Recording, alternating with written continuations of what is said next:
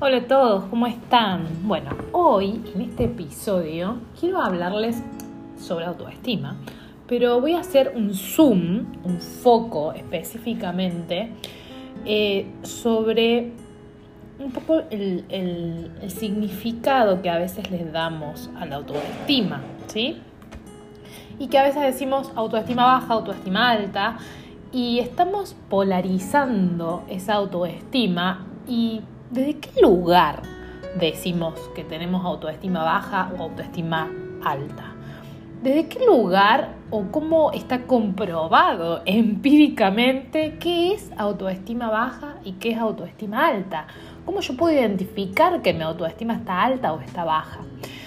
Quienes vienen hace tiempo haciendo cursos, programas, talleres o sesiones conmigo saben que a mí no me gusta hablar de autoestima alta o baja, pero está tan instaurado socialmente que a veces lo menciono así para que se pueda comprender. Pero me gusta hablar de autoestima equilibrada. ¿Qué quiere decir esto? Una autoestima en la cual en muchos momentos de nuestra vida pasamos por un montón de acontecimientos internos que vienen a mostrarnos un montón de cosas de los acontecimientos externos que nos pasan y que la autoestima se convierte a veces un poquito en un electrocardiograma, ¿no? Ahora, cuando nosotros vamos al cardiólogo, el electro nos puede dar muy bien, es decir, que hay un ritmo en, nuestra, en nuestro corazón acorde a la edad, a, un montón de cosas y que estamos, que el médico nos puede decir que estamos saludables, ¿no? Pero sigue siendo un electrocardiograma que sube y baja y el corazón late, tac, tac, tac, tac, tac, tac, tac. Sube, baja de volumen, ¿no? Ahora podemos ir al médico también que nos dé no nos dé muy bien el electrocardiograma y que nuestro corazón tenga arritmia, por ejemplo, lo que normalmente se llama, y que haya un exceso de la frecuencia cardíaca o una disminución de la frecuencia cardíaca. Los médicos o los cardiólogos específicamente pueden hablar mejor de este tema, pero estoy haciendo una metáfora para que se comprenda a qué me refiero con una autoestima equilibrada, en búsqueda de una autoestima equilibrada. Y pensando sobre esto, em, digo, una autoestima equilibrada tiene que ver con qué tan nos tan rápido, con qué rápido tampoco, no me gusta tanto esa palabra, pero lo, digo para que se comprenda también, con qué facilidad me gustó más, con qué facilidad me adapto a las circunstancias que van pasando en mi vida, cuánto autoconocimiento, cuánta autoobservación tengo que, que me permite, que me permite estar equilibrada en mi autoestima y me permite gestionar lo que me esté pasando. Entonces ahí puedo decir que mi autoestima está en equilibrio, ¿no? Y, esto del equilibrio tiene que ver con esto, en donde yo puedo, desde el autoconocimiento, desde el camino de la autoobservación, desde el trabajo personal, darme cuenta cuál es mi nivel de autoconfianza, cómo es mi autoconcepto, cómo es... Eh, qué pienso de mí, qué siento de mí, cuánta seguridad tengo, que esos son los, uno de los pilares fundamentales de la autoestima, ¿sí? No lo digo yo, lo dice Natalie Branden, que es uno de, los pioneros y de los maestros de la autoestima.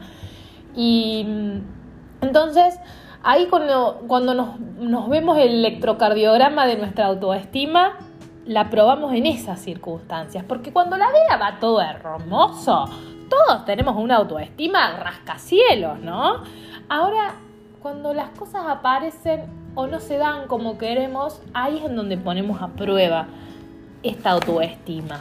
Y, buscamos, cuando la tenemos en equilibrio, podemos sentir lo que tenemos que sentir, traspasar los dolores que podemos traspasar no es que no vamos a tener dolor, no es que no nos vamos a sentir un poco mal, no es que algunos días vamos a estar pinchadas, simplemente que vamos a tener mayor facilidad para tomar conciencia, cambiar la percepción, trabajar lo que haya que trabajar, pero siempre desde un autocuidado, desde un concepto positivo hacia nosotros mismos y desde una autoconfianza. Hay mucho más para hablar de esto, pero bueno, y mientras pensaba esto, eh, leía un libro de John Garriga, que seguramente algunos de ustedes lo deben conocer. Y hay una parte de su libro, Vivir en el alma, que habla específicamente de esto, de la autoestima, ¿no? Y les voy a leer una parte para que sigamos reflexionando. Dice, y vean que tiene que ver con lo que les estoy, lo que les estoy contando y siempre les cuento desde mi propia experiencia, ¿sí? Ustedes hagan su propia experiencia, obsérvense, sientan, sientan. Em, pero con el tiempo, con los años que tengo, me di cuenta que ponernos en bajo o alta autoestima nos desequilibra más todavía la, autoestima, porque pone una brecha en el medio, que en realidad, ¿en base a qué es baja o alta? Entonces, por eso quería primero darles esta mirada de la autoestima, de, compararla con un electrocardiograma y, darnos cuenta cómo podemos buscar ese equilibrio en la autoestima y sacar el mito que tener autoestima es estoy feliz todo el tiempo y todo el tiempo me va bien. No, no, no, no. Todo lo contrario. Quien tiene autoestima, quien se ama, en lo más profundo de su corazón, va a traspasar los dolores, va a traspasar los miedos, va a, va a decir que no, por más que a la noche se larga a llorar, pero va a poner los límites que tiene que poner. Es un proceso interno de autoobservación, de autodesarrollo, de cambio de percepción y no es un proceso fácil para nada, porque cuando todo en la vida va bien, es fácil confiar en nosotros, ¿no? Y cuando las cosas salen de nuestro control, porque siempre van a salir de nuestro control, porque es la vida así. Ahí es en donde vemos qué tan equilibrados en nuestra autoestima estamos. Y si vemos que no, que no estamos tan equilibrados, es la posibilidad para hacer el trabajo interno. Y si no puedo sola, buscar ayuda. ¿sí? Y vamos con lo que les quería eh, leer de este libro, que es como viene a colación a esto que estoy hablando. Autoestima significa amar lo que somos, tal como somos a cada momento. Con lo que emerge en nuestro cuerpo, en nuestros sentimientos, pensamientos, conductas, anhelos y recuerdos. Es amar y abrazar lo que cada momento trae y regala a nuestra experiencia. Es amarnos dándole un buen lugar en el corazón a todo lo que nos forma. Y acá le agrego algo yo. Lo bueno y no tan lindo. También, incluir todo. Consiste en incorporar esa actitud a cada instante de nuestra experiencia como un código de respeto a uno mismo. Es el autorrespeto y el autorrespeto tiene que ver con esto, con poner límites, con decir que no, con cuánto me cumplo lo que me prometo, y en ese proceso estamos equilibrándonos en nuestra autoestima, estamos amándonos con todo, con nuestras luces, con nuestras sombras. Pero, mm, ¿qué pasa?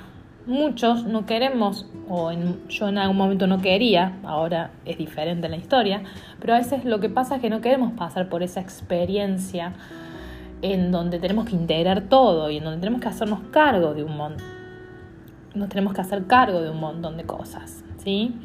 Sigo leyendo. Algunos quieren al que imaginan que pueden llegar a ser. Ahí está uno de los temas.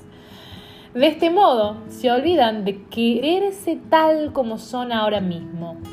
El único momento en el que realmente puedo hacerlo. ¿Qué quiere decir esto?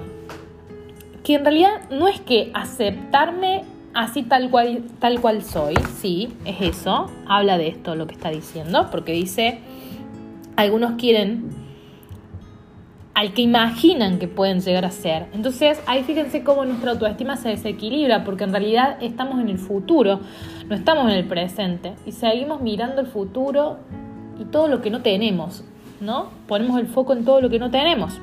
Qué diferente es querer anhelar, desear, proyectarnos, visualizar, pero sin que nos interrumpa el hermoso y maravilloso presente. Entonces, em, cuando, cuando anhelamos que la autoestima solamente va a ser válida o vamos a tener una autoestima alta, como se dice normalmente, eh, va a ser por lo que todavía no somos, ¿cómo va a estar nuestro electrocardiograma de la autoestima? Totalmente con una arritmia terrible, ¿sí? Entonces, la aceptación de quererse como somos ahora mismo tiene que ver con aceptar lo que no puedo cambiar, porque va a haber cosas chicas y chicos, si alguno me está escuchando, esta comunidad son más mujeres, pero sé que hay hombres que también están en este camino y bienvenidos sean. Hay cosas que no vamos a poder cambiar, ¿sí? Y hay que integrarlas desde, como dice acá, abrazar cada momento que nos regala nuestra experiencia y darle lugar en el corazón. Y va a haber un montón de cosas que sí vamos a poder cambiar pero las tenemos que aceptar en ese momento. Tenemos que aceptar esa parte que no nos gusta de nosotros o eso que no hemos logrado de nosotros, ya sea algo material, algo espiritual, algo interno, alguna cualidad, algún, la imagen corporal, lo que sea.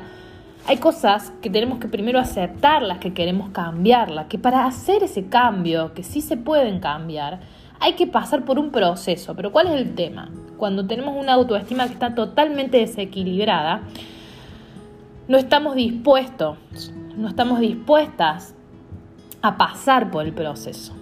Y el proceso requiere de mucha valentía, porque equilibrar nuestra autoestima, es decir, lograr aceptarnos, integrarnos, confiar en nosotros, tener seguridad, pero no desde un lugar de lo que venga externamente, sino que salga internamente de nosotras. Créanme que es un proceso de toda la vida. La diferencia es que con los años, mientras más estamos haciendo este proceso, más vamos sanando y más nos vamos equilibrando. Así que bueno, eh, hay mucho para hablar de este tema. Eh, pero quería como tocar un poquito esto, ¿no? De que además eh, entender que no somos perfectos, pero somos reales. Y las dejo con, con, esa, con, esa, con esa reflexión. Amar lo imperfecto, porque en definitiva somos imperfectos en todos los sentidos. Hasta quien se cree perfecto es imperfecto y aceptar e integrar en nuestro corazón lo que no se pueda cambiar, aceptar e integrar en nuestro corazón lo que sí se pueda cambiar y comenzar el proceso va a depender de cuán, cuánto valor tengas para equilibrar esa autoestima. Les mando un beso gigante, espero que les sirva, que les sea de utilidad. Si les gustó este episodio, denle un clic en compartir a sus amigas, amigos, eh, a quien crean que le pueda ayudar este mensaje. Síganme por Instagram en coach-mariana Godoy y espero que, que sea de gran utilidad. Les mando un abrazo gigante. Chao, chao.